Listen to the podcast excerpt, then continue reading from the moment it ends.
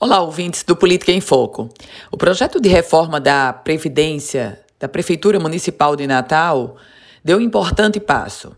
A Comissão de Constituição, Justiça e Redação Final da Câmara Municipal aprovou o parecer da vereadora Nina Souza, que, aliás, é a presidente da comissão, pela admissibilidade da proposta de reforma da Previdência dos Servidores. Pois bem, o projeto agora segue para uma outra comissão, a Comissão de Finanças, Orçamento, Controle e Fiscalização. Na votação, na admissibilidade da, da Comissão de Justiça e Redação Final, sem surpresas. Na verdade, o projeto vai tramitar por outras duas comissões para só ir e ao plenário. A grande discussão, o grande embate nessa matéria remetida pelo prefeito Álvaro Dias está concentrada em um ponto: o aumento da alíquota.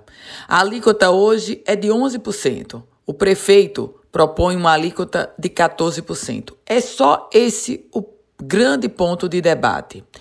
Na votação da CCJ da Câmara Municipal de Natal, a vereadora Nina, Nina Souza também remeteu a possibilidade de união dos dois fundos do regime próprio da Previdência Municipal: o financeiro, que é deficitário, e o de capitalização, que é superavitário, contando atualmente com cerca de 500 milhões de reais em aplicações no mercado financeiro.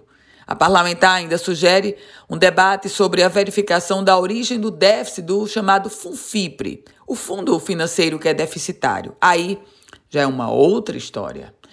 Eu volto com outras informações aqui no Política em Foco com Ana Ruth Dantas.